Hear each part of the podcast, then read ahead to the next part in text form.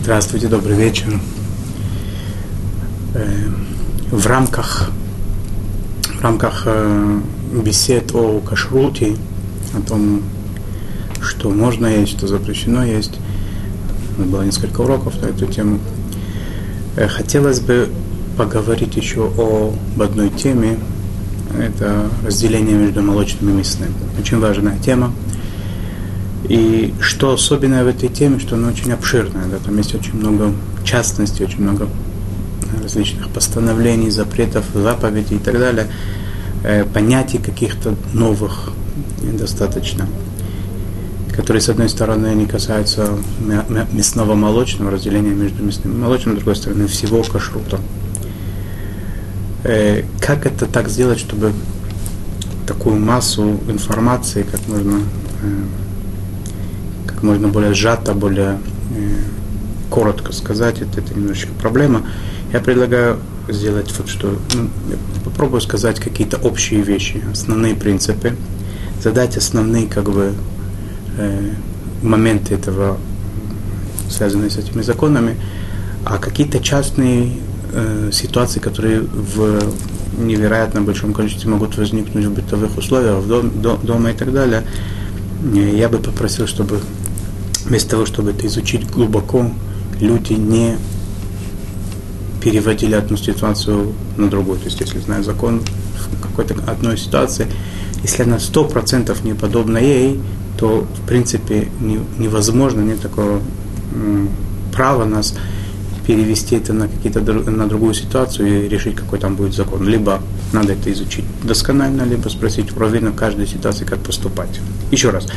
Э, я постараюсь дать какую-то общую картину. Общую картину, но э, до конца, чтобы досконально эти законы изучить, это на самом деле требует много времени, много уроков, подробного, подробного углубленного изучения. Это не как некоторые те темы, которые мы видели, что нужно как это иметь небольшую информативную такую форму, можно передать их очень просто, понять их очень просто, исполнять и так далее. Мясо с молоком это немножечко более обширная, более глубокая тема, которую мы постараемся немножечко ее осветить, но до конца изучить у нас не представится такой возможности. Э, но будет понятно, по крайней мере, в какой ситуации след, следует спросить Равина, в какой ситуации следует не торопиться, чтобы вещи запрещать или разрешать. Итак, начнем, попробуем, как это получится. Таре три раза повторяется одна и та же фраза. Мы знаем, что Тара просто так ни о чем не говорит. Лишние слова, лишнего слова, лишние буквы, даже лишние коронки на буквы там не бывает. И все для чего-то нужно, из э, любой буквы, любого слова, из любого повторения что-то выводится. В Торе написано три раза одна и та же фраза «Не вари козленка в молоке матери его». Говорят наши мудрецы, что это неспроста три раза написано для того, чтобы выучить три разных закона. Один закон это то, что запрещено варить козленка в молоке. Мы посмотрим, что такое козленок, что такое молоко. Более широкое понятие этого, этих терминов. Запрещено, скажем так, молоч, э, мясо в молоке варить. Запрещено продукт этого э, процесса, этой варки, э, то, что получится после этой варки, запрещено его есть. И третье место, которое написано в Торе, та же самая фраза «Не вари козленка в молоке матери его», пришло нас научить, что запрещено извлекать из этого любую выгоду. То есть, например, есть сосед не еврей, ему разрешено мясо с молоком вареное есть, и мне сварить ему, подарить, продать и так далее будет запрещено, потому что это называется нельзя извлекать это никакой выгоды из этого. Э, э, в определенных ситуациях в определенных ситуациях это заповедь, это сделать, например, когда есть опасность для жизни, и врач сказал, что только так можно спастись от э, болезни и так далее, но это редкость, практически такого не бывает, поэтому на это мы не будем углубляться. Итак, три запрета, которые мы выучили в Таре. Мясо с молоком не варят, то, что сварили, не едят, и, и, и то, что сварили, не извлекают никакой выгоды из этого, никакой пользы, чтобы не было. Мясо с молоком варить запрещено даже в том случае, когда оно просто э, никак не будет даже использовано, потому что сам процесс варки он запрещен. Если оно сварилось само по себе каким-то образом, без нарушения, либо это э, сварил не еврей, например, и у меня сейчас есть продукт вот этой варки мяса с молоком, мой, в моем, в моем распоряжении, в моем, э, это мое имущество, как бы я не могу из этого извлекать пользу. Или оно само сварилось, например, в, в кастрюлю с молоком, упал кусок мяса, оно сварилось вместе, невозможно из этого пользу извлекать, хотя никакого нарушения не произошло, само, само по себе это сварилось. Нельзя это дать в корм животным, например, да, не, чтобы не было никакой выгоды, ведь тем, тем, что мое животное это есть, э, э, эту, эту еду, я тем самым экономлю другую э, корм животным, я могу не покупать ему корм. И больше того даже, просто дать животному, которое вообще никому не принадлежит, тоже запрещено. Это тоже какого-то, какого-то, в какой-то мере польза, выгода из продукта варки, это запрещено. Что сделать с этим продуктом варки? Надо его вылить, выкинуть в такое место, где никто не мог бы это получить, воспользоваться этим и так далее, чтобы не, чтобы не было никому от этого никакой выгоды. Теперь, что такое козленок? Написано, да, козленок это кот своего рода. Козленок это пришло нас научить э, то, что запрещено, Тара запретила варку молока с, мя, э, молока с мясом и два других запрета, то есть есть и получать из этого выгоду, это только в том случае, когда говорится о мясе кошерного домашнего животного, то есть это в нашем быту это говядина, баранина, что в основном едят.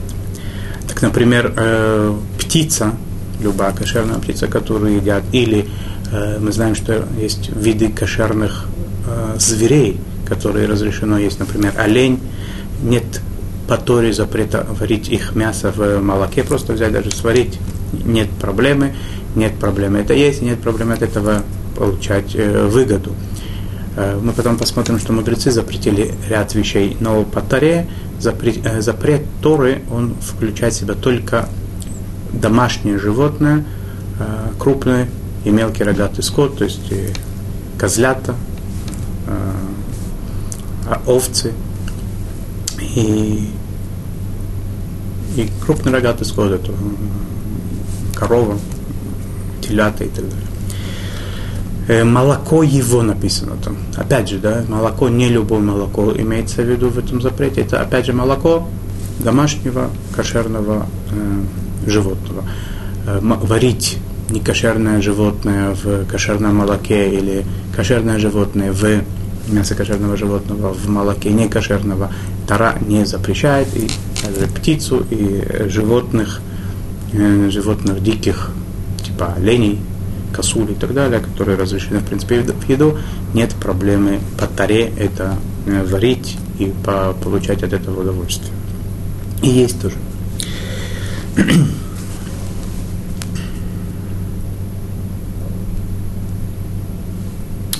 Теперь, если мы говорим о том, что запрещена варка мяса с молоком, то надо определить там, что такое, что называется варкой. Ведь э, это понятие как бы такое широкое, да, как, как к нему относиться. Ну, во-первых, любой процесс, который мне, мне улучшает еду, вкусовое качество еды, это называется варка. Это не важно, как, как я, э, что я делаю, как это называется в, в нашей кухне современной. Это может быть жарко, жарение, печь в, э, в печи что-то выпекать, пассирование, фритюр и так далее. То есть все все процессы, которые связаны с приготовлением еды с помощью температуры, это, они входят в то понятие в которое называется варка. И даже копчение горячее, это когда это происходит при определенных температурах, это тоже варка, и, и поэтому это нельзя делать, когда э, два продукта противоположных, как я это буду потом называть, то есть мясо с молоком, молочные мясные продукты, они встречаются вместе в, в процессе варки, варка запрещена.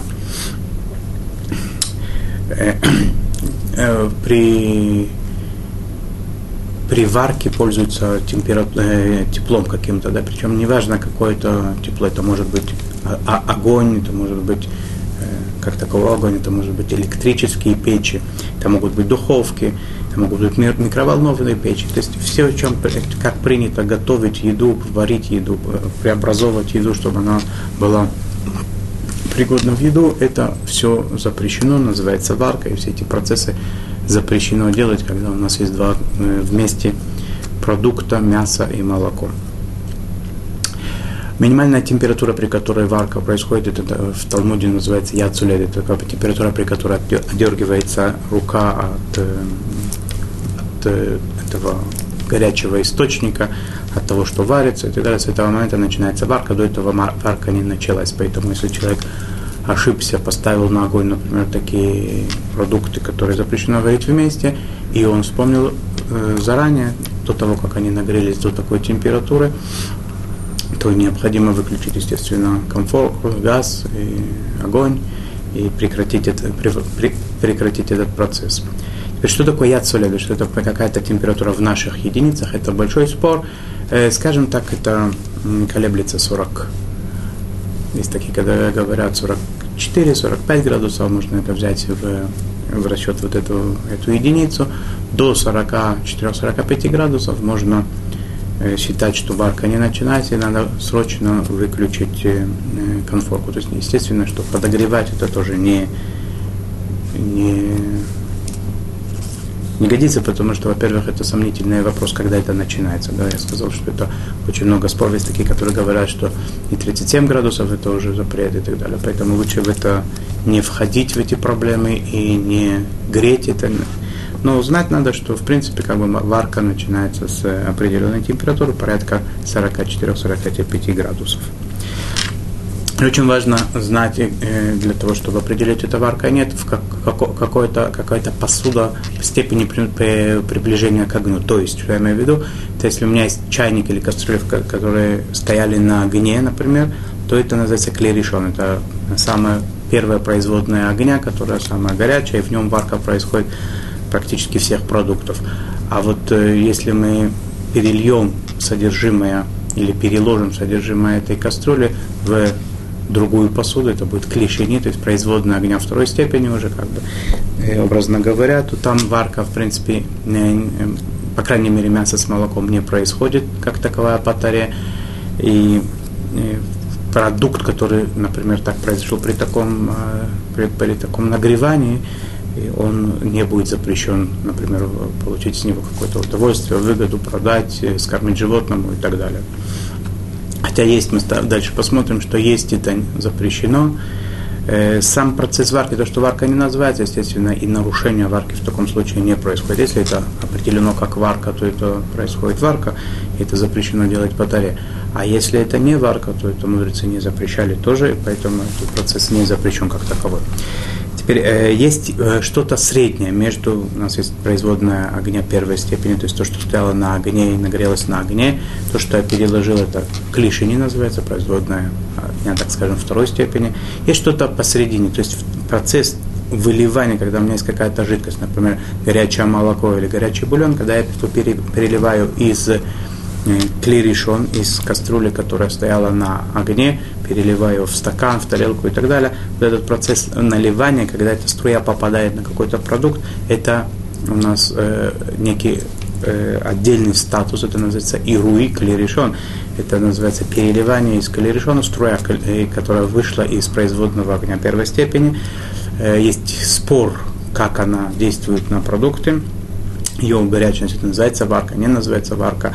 Э, и того, то есть то, что вышло из споров, и то, что Шулхан своих законов постановил на, как бы, на законы наши, э, это гласит так, что оно варит, но оно варит самую минимальную верхнюю оболочку. То есть, когда клифа, сколько человек может срезать э, э, однородный слой, срезать и убрать в эту свари, э, сварено, это произошел, произошел процесс сварки, и запрет варки произошел здесь, если это человек сделал.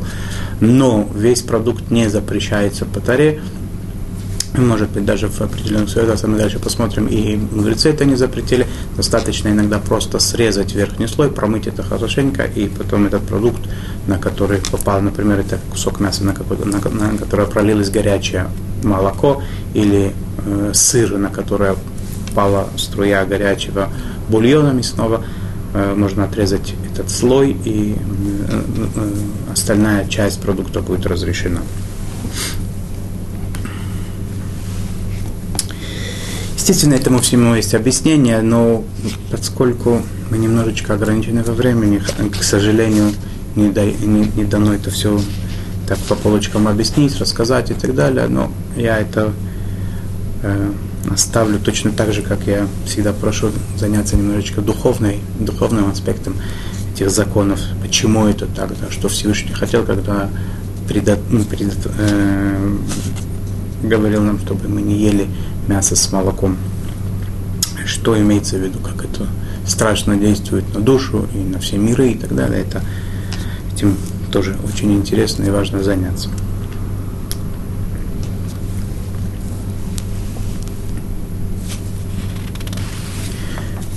Есть иногда разница между, когда струя переливается, она прерывается, то есть она попала на противоположный продукт после того, как она уже вышла из э, стенок производного из кастрюли, например, да, она уже прервал, прервала струя и попала. Это редко бывает, поэтому тоже я особо в этом, на, это углубляться не буду, но надо знать, что есть иногда разница в этом.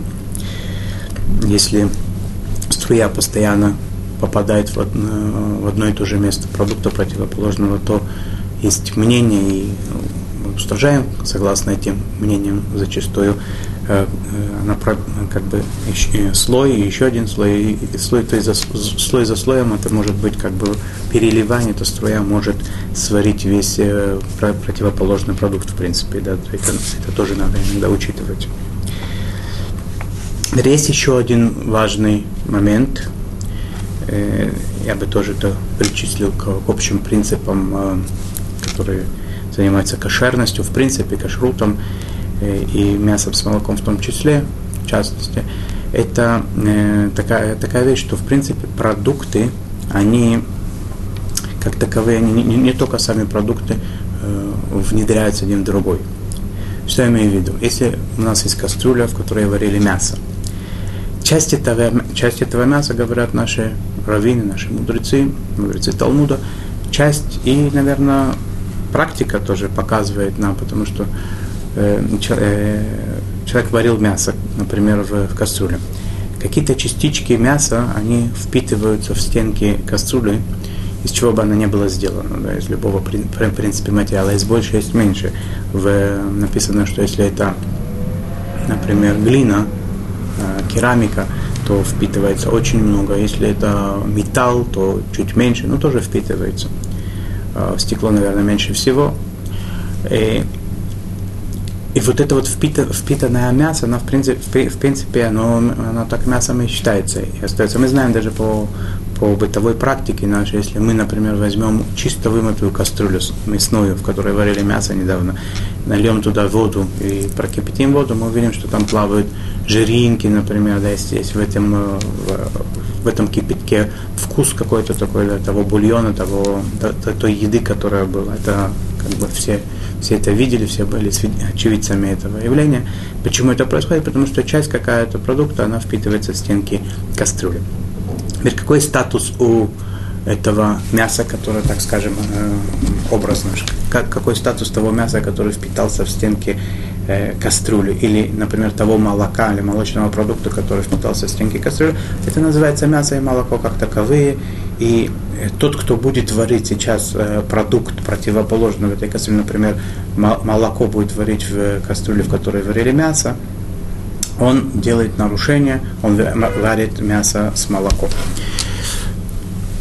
хотя это последовательно немножко, да, это мясо входит в стенки, потом оно выходит наружу, тем не менее оно мясо.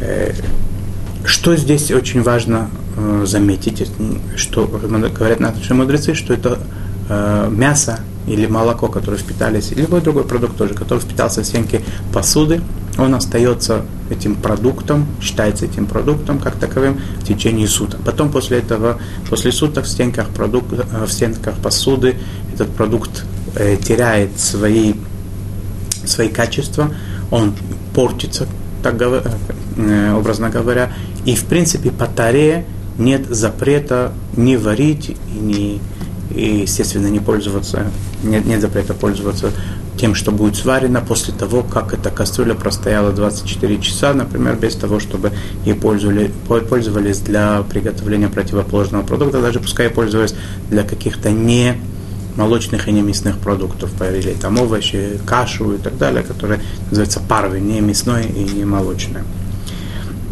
Но мудрецы пришли и сказали, что могут произойти всякие э, нежелательные ситуации. Например, человек думал, что прошло 24 часа, а на самом деле сутки еще не миновали, э, могут быть всякие путаницы, и поэтому мудрецы запретили и сказали, что если эта кастрюля мясная, то там молоко не варится. А если там сварили молоко, пускай даже через месяц после того, как там варили мясо, такая кастрюля, она становится не кошерной сама по себе кастрюля. Как бы быть с едой, мы с вами посмотрим, потом разберемся. Скорее всего, эту еду э, можно будет разрешить. Но сама кастрюля, она, этот процесс, во-первых, это делать запрещено, во-вторых, эта кастрюля, она становится не пригодной к использованию, пока ее не закашируют. Как закашируют, я предлагаю этим заняться, посвятить этому отдельные уроки. Каширование посуды, я думаю, что, что будет это очень практично. Я постараюсь это рассказать, чтобы это было понятно, чтобы каждый мог, насколько это возможно, э, даже в домашних условиях мог проделать процесс каширования э, посуды мы поговорим об этом. Я буду в будущем говорить как бы на, на ближайших уроках, надо кашировать, надо кашировать, но надо знать, что это как бы, э, я объясню, что это такое, как это делается. Э, в конце будет отдельная тема, как происходит каширование посуды.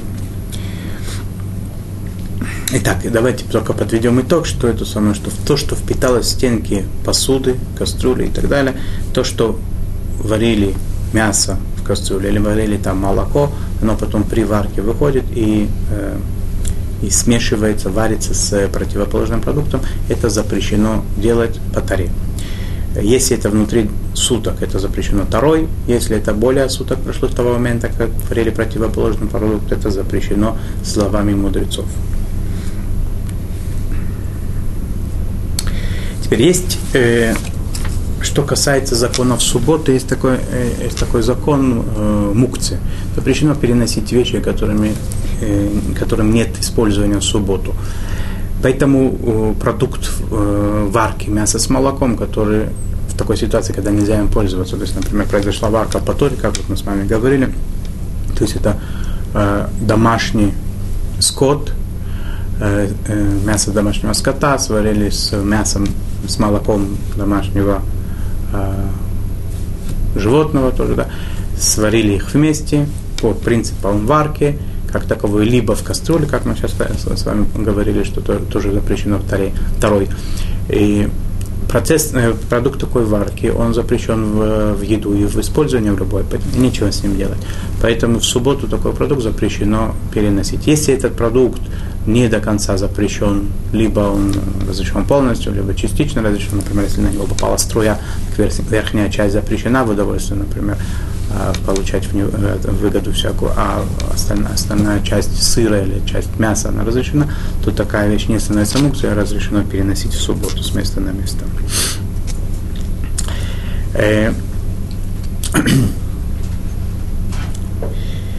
важный принцип, который э, необходимо тут тоже пройти, связанный с, с, со смешением мясного и молочного, это э, принцип э, такой, такой, что если один продукт по объему превышает э, объем другого продукта в 60 и более раз, то э, тот, который меньшинство, оно аннулируется, оно как будто считается, что его нет. То есть, если его не видно. Если у нас, например, так получилось, что бульон, в бульон попало немножко молока, и мы знаем, что объем, общий объем бульона и общий объем молока, они в пропорциях, они более, больше, чем 1 к 60, то этот бульон остается мясным, и он, в принципе, разрешен в еду.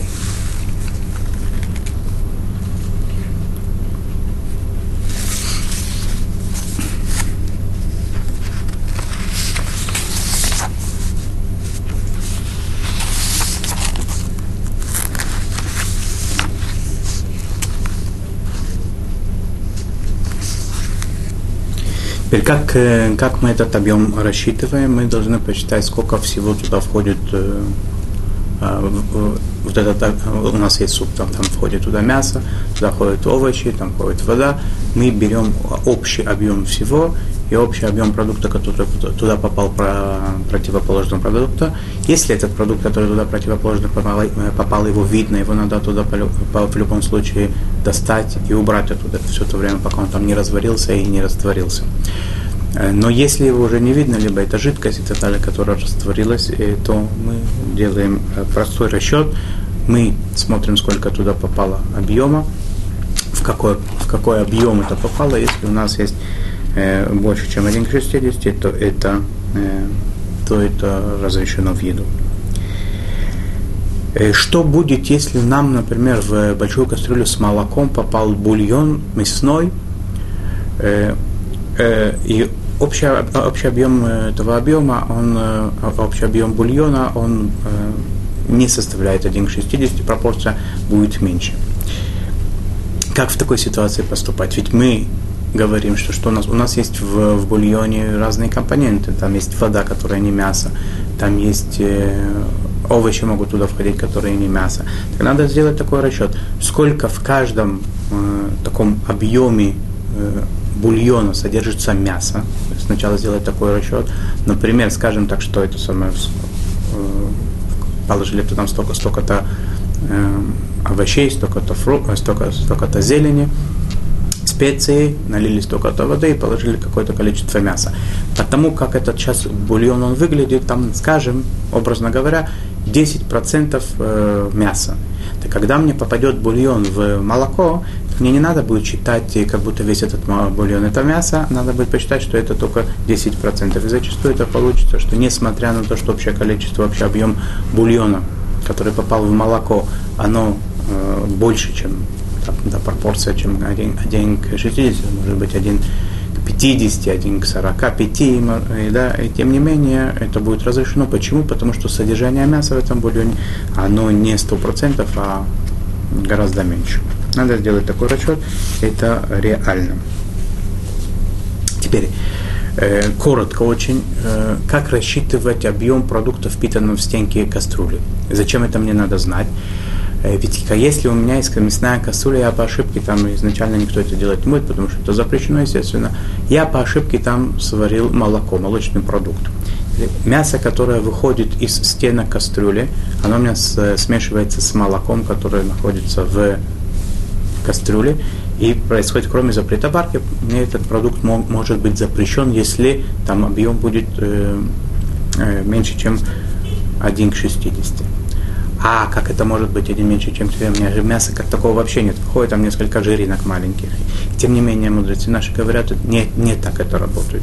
Поскольку неизвестно точно объем мяса, который впитался в стенки кастрюли, э, написано в Талмуде, что надо это высчитывать, как будто все мясо, которое варилось в этой кастрюле, впиталось в стенки кастрюли. А если этого мяса было, например, несколько раз варили, то все, весь тот объем мяса, который варили в течение, в течение, по крайней мере, этих суток последних, чтобы это было запрещено по таре, это будет у нас э, тот объем, который в, в стенках. Хотя это интересно, да, у нас много было еды мясной, мяса самого ели, и были все сыты, да, и тем не менее мы говорим, поскольку мы не знаем, мы, мы относимся к этому, как будто весь вот эта выжимка мяса, все, что там в этом мясе есть, но вошло в весь объем мяса, вошло в стенки кастрюли. Если нам неизвестно, сколько мяса там варилось, или тем более этого мяса было объем больше, чем объем стенок кастрюли, то все стенки кастрюли мы смотрим на них, как будто это мясо одно сплошное, и мы высчитаем тогда объем дна стенок кастрюли по отношению к тому молоку, которое там есть, например, или наоборот, э, если там мясное что-то варится, то по отношению к стенкам мы смотрим отношение стенок, объема стенок э, и дна к тому продукту, который там варится, и делаем расчет. Если объем меньше, чем 1 к 60, то продукт запрещен. Э,